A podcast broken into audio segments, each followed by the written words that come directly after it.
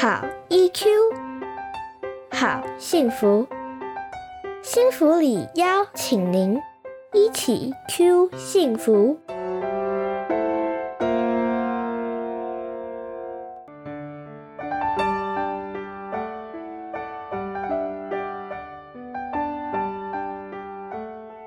大家好，我是幸福里情绪教育推广协会的专业讲师，也是临床心理师骆玉芬。欢迎大家来到一起 Q 幸福频道亲子问题我有解节目。每次我会邀请一位同样是幸福里情绪教育推广协会的专业讲师来到节目中，与您分享过往讲座中家长们真正遇到的困境，一起拆解问题，找出方法，培养孩子好 EQ。今天为您邀请到的来宾是黄天豪临床心理师。黄心理师除了是心福里的专业讲师之外，同时也是新田与出色心理治疗所的首席顾问临床心理师哦。嗨，天豪，嗨，嗨，大家好，我是黄天豪，临床心理师。嗨，欢迎天豪心理师今天来到我们节目中。是，那黄心理师，我这边有一收到一个家长的真实的提问案例，然后想要问问您，遇到这样的状况该怎么解决哦？好的，今天的案例是说呢，孩子不喜欢读书学习，整天只想上网玩游戏或看游戏直播影片。如果不让他使用，就大生气，该怎么约束他呢？哇，这个其实真的是 现在的一个大问题哦。对对呀，真的是现在应该十个家长有九个都这样吧？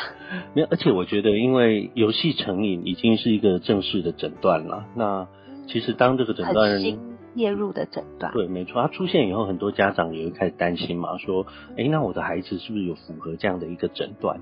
那我是不是应该赶快带他去就医，或者是做一些什么样的处理等等的这样子？对，哎，那怎么样才算是？嗯，这个部分如果要谈下去，我们这集的时间就全部用完了，就开三集。没有，但是我我我在谈这个问题，可以简单的让家长有一个方向去，比如说要安心也好，要提高警觉也好，这样子。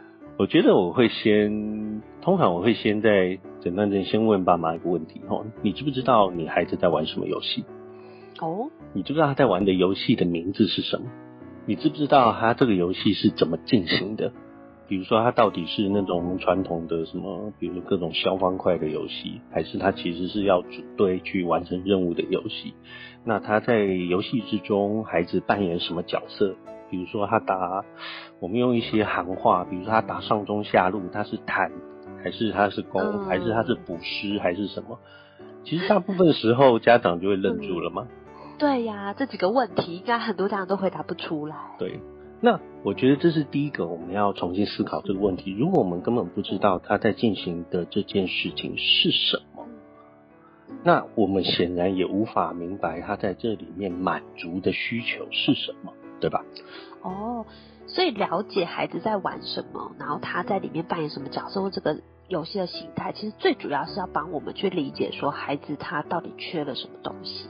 对，其实应该有点像是我们在。这个系列的第一集在讲，我们总要先掌握到一些客观事实嘛。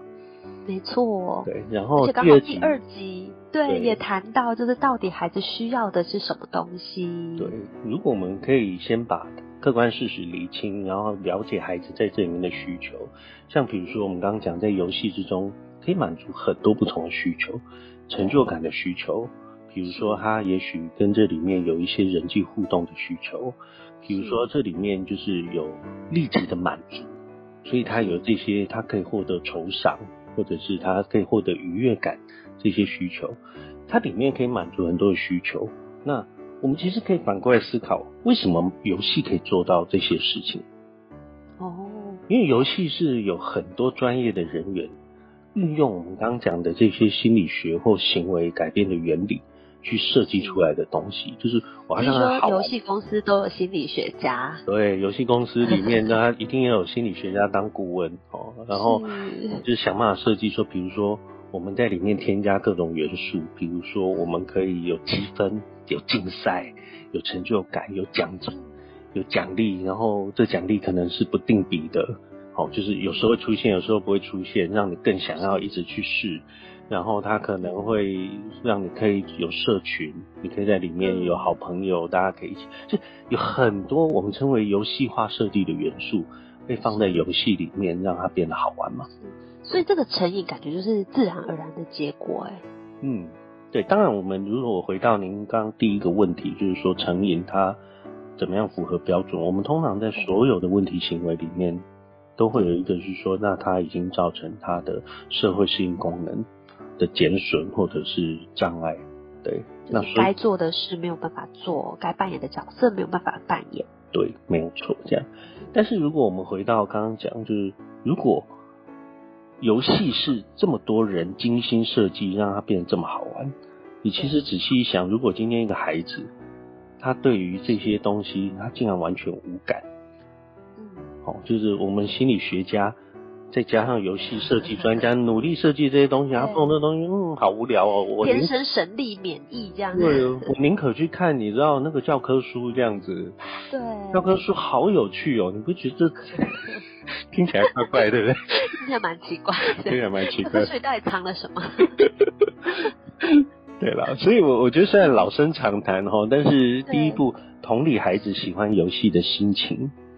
可能才是我们能够跟孩子连接的第一个出发点。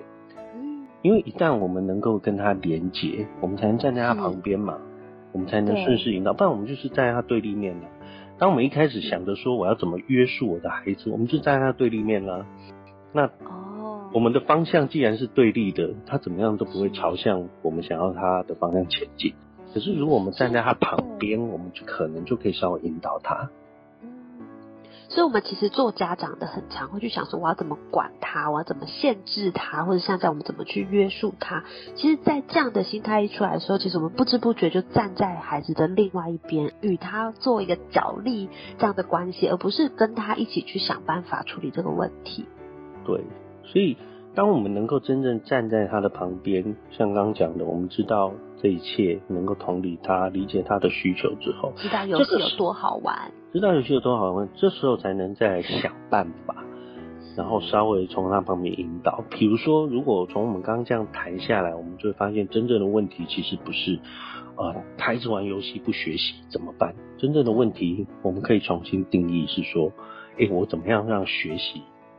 可以变好玩一点，或者是我怎么让孩子可以愿意做一件其实本来就没那么好玩，但是很重要也有帮助的事情。我们是站在这两，至少有这两个方向哈，也许还有别的，但我先谈这两个方向，就是说，如果要让学习变好玩，那我们就要想办法去设计，嗯，也也许把游戏化的东西放进学习里面。其实有人在这么做啦，对我们大家都很熟悉，比如说像。军医教育平台，他也把游戏化的概念放进去，或者是台大叶秉成教授他们团队弄的 p a g a m o 也是把游戏放在学习里面。那真的有很多孩子会想要一题一题做下去。嗯，所以其实并不是去压制玩游戏这件事情，而是把我们想要他做这件事情的有趣的部分提升出来，或者让他的动机，孩子的动机是可以提升的。对，那这可能就是我们可以创造出来的其中一条解决方向的路，那比较是顺势而为的路。是。那我刚刚讲另外一个就是说，好吧，对我们必须承认，呃，传统的学习它确实没有那么好玩。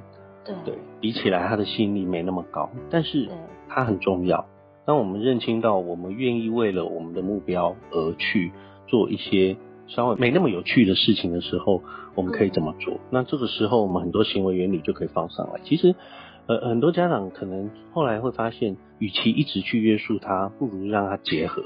比如说，你可以做完怎么样，然后玩多少的东西作为奖励，好，然后我可以跟你做怎么样的一个调整。那运用像这样的方式去创造可能的解决问题的方案，不是跟他对立，而是想办法把我们眼前看到这些东西都。一起结合进来，用一个顺势而为的精神去创造出可能的解决方案，然后不去把任何我们想出来的方案一开始就否定掉。其实我觉得在这样状况下，跟孩子也许比较有机会能够达到呃双方都想要的一些目标，这样子。哇，真的非常感谢黄心理师今天的说明。我注意到几个很重要的地方，第一个是说，我们常常会觉得说，孩子在做的事情不是我们希望他做的，我就想要压制跟消除这件事情。可是事实上，在刚刚的讨论里面，我们发现到说，首先我们得要去看看到底这个东西对孩子来说的意义是什么，吸引力是什么，而这背后我们就会看到孩子他的需求到底是什么。那另外呢，我们同时也要去承认说，有是真的很好玩，所以其实孩子会被它吸引，也是一个很自然的事情。那我们可以思考的另外一个方向，就是怎么去提升像是学习或者其他我们希望孩子去做的这些事情本身的吸引力跟动机。然后接下来从这样子的角度去思考，说我们怎么样子可以。呃，创造出一些合作的方式，也就是说，我们不要去跟孩子说你不准玩，不准玩，不准玩，而是去说对他好好玩。那我们还是有很多重要的事情要做，那他愿意为了这件事情投注怎么样的心力，或是愿意怎么样的去把两者做结合，在这中间取得我们作为家长的期待跟孩子自己的需求中间的平衡。你整理的太好了。希望我有真的就是摘要到 黄心理师想要讲的重点。有有有，就是摘要的非常好，我没有要补充的了。太好了，那我相信就是爸爸妈妈他们听到这一集，一定也会觉得就是非常有收获，因为我自己也觉得重新换一个角度去思考，真的就有那种突破盲点，差点讲成就是突破盲肠那些，就真的有突破盲点的感觉。然后我们从不同的角度去思考，就有豁然开朗的感觉。OK，那我们今天的节目就到这边，谢谢大家今天来到节目中，那也谢谢黄心理师为大家带来的说明。那下一集我们就会再讨论其他真实的案例，欢迎大家继续回到节目中，与我们一起学到更多问题解决的办法。我们下次见喽，拜拜，拜拜。